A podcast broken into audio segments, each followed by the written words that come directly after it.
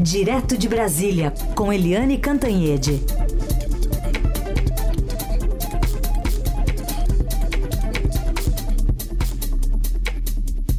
Oi, Eliane, bom dia. Bom dia, Heisen, Carolina, ouvintes. Bom dia, Eliane, bem-vinda.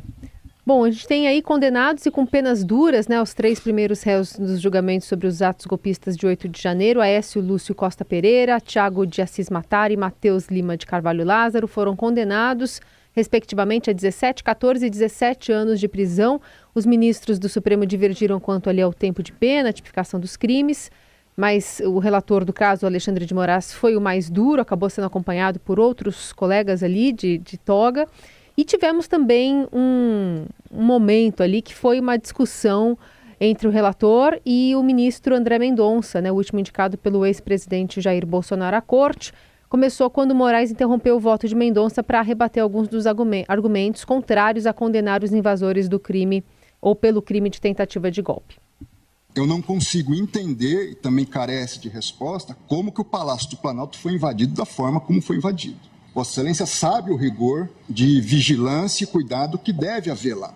Ministro André, se me permite, já que Vossa Excelência entrou nesse caso, eu também fui ministro da Justiça e sabemos, nós dois, que o ministro da Justiça não pode utilizar a Força Nacional se não houver autorização do governo do Distrito Federal, hum. porque isso fere o princípio federal. Não em relação aos prédios federais. Não, mas não em relação à Praça dos Três Poderes. Mas em relação é, às edificações é um absurdo, federais, ele pode e deve Com fazer. todo respeito, Vossa Excelência, querer falar que a culpa do 8 de janeiro não, foi do ministro da Justiça. Vossa Excelência que está dizendo é isso. É um absurdo. Vossa Excelência que está dizendo isso. Cinco comandantes estão presos. Muito embora eu quando, queria, eu queria e o Brasil quer ver esses quando, vídeos do Ministério Quando o ex-ministro da Justiça que sucedeu Vossa Excelência fugiu para os Estados Unidos, fugiu. Eu sou advogado de ninguém e jogou, aqui, E jogou o celular dele no lixo. Eu não sou advogado e foi preso. Ninguém. E agora Vossa nem Excelência, do, nem Vossa Excelência A, vem, de B. Vossa Excelência vem no plenário do Supremo Tribunal Federal, que foi destruído para dizer que houve uma conspiração do governo contra o próprio governo. Tem a Não dó. coloque palavras na minha boca. Tem a dó. Não Bom, Eliane, tem essa discussão, tem essa questão dessa nova configuração aí do Supremo dos, dos votos né, de ministros e, como você coloca na sua coluna, uma, um pessimismo em relação do que deve vir pelos outros que estão na fila. Exatamente. É, o julgamento foi muito. Uh, o julgamento foi muito pedagógico, né? Porque mostrou claramente uh, que o Supremo Tribunal Federal, majoritariamente, assim, inequivocamente, considera que o 8 de janeiro foi sim uma tentativa de golpe, que é parte de uma grande narrativa que ocorreu durante o todo o governo Bolsonaro contra as instituições, contra as urnas eletrônicas, contra o resultado das eleições e desembocou uh, na invasão da sede dos três poderes, o Palácio do Planalto, o Congresso e o Supremo Tribunal Federal. Né? Isso é importante. Uh, o único voto isolado, totalmente isolado, foi do Cássio Nunes Marques, o ministro que foi indicado pelo Jair Bolsonaro e que, segundo os ministros, os colegas dele no Supremo, ele é o maior cara de pau, né? Porque ele não tem o menor escrúpulo em fazer esse tipo de voto, uh, ignorando né, uh, as obviedades, as provas né, de que aquilo não foi apenas dano ao patrimônio. Foi muito, muito mais grave do que dano ao patrimônio. Então, o resultado é que os três réus foram condenados a penas altas, né, 14 e 17 anos, e, e isso é uma indicação de que uh, a guerra contra os golpistas, contra o golpe e a guerra pela democracia e pelas instituições está firme e forte e continua. Uh, o ministro Alexandre de Moraes foi, uh, enfim, a estrela do julgamento, porque ele é o relator, ou seja, ele já tem uma posição naturalmente de destaque, porque ele comanda todo esse processo o tempo inteiro, né? Desde há anos que ele está nessa linha de frente a favor da democracia contra o golpe, é, e ele teve embates ali é, muito importantes, né? Inclusive com o André Mendonça. As pessoas confundem o voto do André Mendonça, que também foi indicado pelo Bolsonaro, com o voto do Nunes Marques. E são coisas muito diferentes. O, são cinco crimes imputados a esses réus. Cinco, né? Três em relação ao golpe e dois em relação a dano ao patrimônio. Né? E o Nunes Marques desconsiderou os três do golpe e considerou que eram, que enfim, o 8 de janeiro foi uma mera quebra do, ali, quebra-quebra do patrimônio. E o André Mendonça não. O André Mendonça admitiu é, a tentativa de abolição do Estado democrático de direito. Né? Então, o André Mendonça reconheceu tentativa de golpe além dos danos materiais, os danos patrimoniais. Então, há uma diferença aí. Agora, o André Mendonça é aquilo, ele foi indicado pelo Bolsonaro e teve que é, e tentou fazer um agrado para a base dele, bolsonarista, para o próprio Bolsonaro, tentando puxar a responsabilidade do ministro da Justiça, Flávio Dino né, o que é injusto. E o Alexandre de Moraes respondeu com muita firmeza que você não pode é, culpar o, a vítima como se ela fosse réu. Né? O governo Lula foi a vítima dessa tentativa de golpe. Não pode ser nunca ser considerado réu. E aí, outra resposta que o Alexandre de Moraes poderia ter dado pro para o André Mendonça é o seguinte: sabe por que, que o palácio não estava protegido? Porque a maioria do GSI, o Gabinete de Segurança Institucional, dentro do palácio, continuava sendo de militares bolsonaristas que lavaram as mãos para todos os informes de inteligência anunciando a gravidade do dia 8. Mas o fato é o seguinte: é um julgamento histórico que mostra que o Brasil não vai compactuar com essa tentativa de golpe, vai passar a mão na cabeça de golpista e quem tentou é, destruir os poderes e a democracia terá consequências graves, aliás, até mais graves, penas até mais altas do que no próprios Estados Unidos depois da invasão do Capitólio.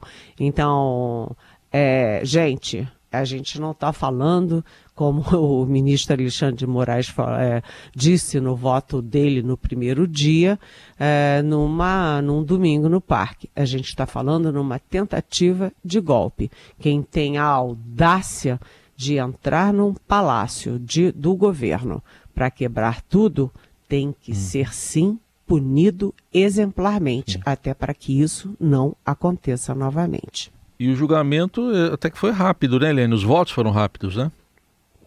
Exatamente, e isso indica é, o que, que vem pela frente. É, a, os, a, gente está acostumado, né, principalmente a gente aqui de Brasília, a votos longuíssimos, horas e horas de votos, principalmente numa, numa, num julgamento tão grave, tão é, decisivo. E o julgamento dessa vez foi bastante rápido. Até o próprio relator, o Alexandre de Moraes, falou uma hora e pouco, o que é pouco em relação à média que a gente sempre vê de, de a média e o, o hábito né, de longos votos.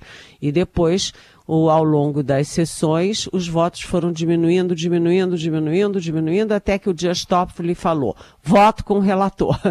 É, foram três segundinhos e ele matou uh, a charada. Então, isso projeta o que vem pela frente.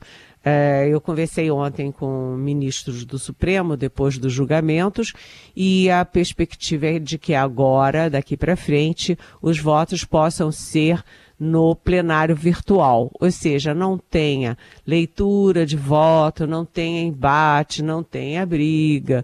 E, uh, e possa ser muito rápido. Inclusive, o Alexandre de Moraes tem comentado com os pares dele, com os ministros no Supremo, de que é possível terminar o julgamento é, dos executores ainda esse ano. Uhum. Lembrando que dos 1.345 é, incriminados pelo, pelo 8 de janeiro, ou seja, pela execução do 8 de janeiro, 232 têm uma situação mais grave, mais complicada. E são esses que serão votados, julgados ainda esse ano. Hum. Uns poderão ser até absolvidos, mas a perspectiva é de que o que saiu no julgamento dos três primeiros sirva de, sirva de padrão para os julgamentos daqui, daqui em diante, ou seja, muita condenação é. pela frente. Helene, agora, para a gente fechar esse bloco do julgamento, chamou atenção a atuação de advogados, né? especialmente um advogado e uma advogada que foram para o ataque ali no Supremo. Motiva até uma pergunta do Hamilton de São José dos Campos. Ele pergunta se isso é uma nova categoria de advogados de defesa, os que abandonam a estratégia de defesa dos clientes para atacar os julgadores e lacrar Pergunto se isso é um sintoma da polarização. É, e eu vou aproveitar então para colocar aqui é, o que disse o advogado Harry Valdir é, Quatwinkel, que defendeu o Tiago Matar, um dos julgados e condenados, e ele chegou a confundir uh, duas obras, né, O Pequeno Príncipe do Antoine de Saint-Exupéry com o Príncipe do Maquiavel. Vamos ouvir. Eu queria dizer a respeito dos crimes multitudinários. É preciso, senhores ministros, separar os grupos. Não é só separar executores, qualquer um é executor, qualquer um é mentor. Ainda ouvi o ministro Omar Mendes falar assim: existe mais alguém. Quem é esse alguém que está por trás disso tudo? A quem querem chegar? Esse julgamento ele está sendo jurídico de Aécio e agora Tiago Matar? Ou esse julgamento está sendo político a fim de criminar mais alguém? A fim de um objetivo do qual nós não conseguimos entender? porque parece que estão sendo usados como diz o pequeno príncipe, os fins justificam os meios e podemos passar por cima de todos. Maquiavel, os fins justificam os meios. É, o pequeno príncipe diz que você é eternamente como é que é? Não, Responsável levou... por quem você cativa, é isso? Depois ele levou uma chapuletada do Alexandre de Moraes. ah, levou também. Mas enfim, Eliane, aliás, o advogado foi expulso, viu? Saiu nota agora do Solidariedade Votuporanga, interior de São Paulo, ele foi expulso do partido. Mas o que, que você diz da atuação dos advogados com base nessa pergunta do Hamilton lá de São José dos Campos? Oi, Hamilton, bom dia, bem-vindo. Realmente causa muita estranheza. Todo mundo aqui em Brasília está tentando adivinhar como é que foi formada essa, essa banca aí de advogados dos réus de 8 de janeiro é uma banca muito esquisita porque eles não estão preocupados com os clientes. Eles não estão ali para defender os clientes. Eles estão ali exatamente para uh, defender os, os, o, a ideia do golpe, criticar o Supremo Tribunal Federal e trabalhar, portanto, contra a democracia. É muito estranho muito estranha a participação agora, confundir o pequeno príncipe com o príncipe de Maquiavel foi um pouco demais. E o outro que chamou o Sherlock Holmes de é, como é que é Anthony Holmes, alguma coisa assim.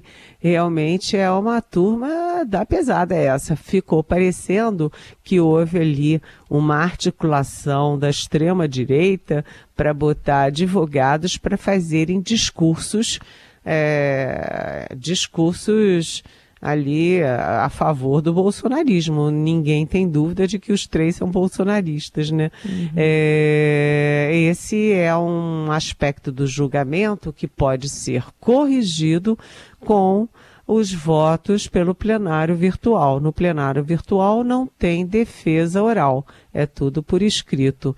E aí não tem circo né, para tentar acusar uh, o governo, para tentar acusar os ministros, uh, enfim, uh, o, essa parte dos advogados é uma coisa para a gente ficar de olho. O que, que foi armado por julgamento? Seguimos aqui com a Eliane Cantanhede no 107,3 FM de Eldorado. Eliane, lá na CPI dos atos antidemocráticos, o hacker Walter Delgatti colocou ali o, o ex-presidente Bolsonaro na mira, dizendo que ele sabia e que solicitou aquela invasão no sistema do CNJ, no mandado de prisão falso ali contra o ministro Alexandre de Moraes. Ele que continua falando, ou disposto a falar. Pois é, uh, o hacker Walter Delgatti, depois ontem na CPI do Distrito Federal, aqui da Câmara Distrital do, do Distrito Federal. E ele está preso, né, preso no, no interior de São Paulo, estava algemado, aí o presidente da CPI eh, pediu para tirarem as, as algemas, e ele está falando tudo, né? E ele, inclusive, disse que o presidente Jair Bolsonaro é, e a deputada federal Carla Zambelli, essa que está em todas, né? É, os dois cooptaram ele para invadir o sistema do Conselho Nacional de Justiça, CNJ, e, é, vamos dizer assim, plantar ali é, provas contra e incômodos contra o ministro Alexandre de Moraes. E segundo o hacker, é, o, portanto, o Bolsonaro não apenas sabia, como foi ele que solicitou a invasão do sistema do CNJ. E o hacker até acrescentou que na conversa que os dois tiveram durante um café da manhã de duas horas no Palácio da Alvorada, imagina o presidente da República receber esse tipo de gente duas horas no Palácio da Alvorada.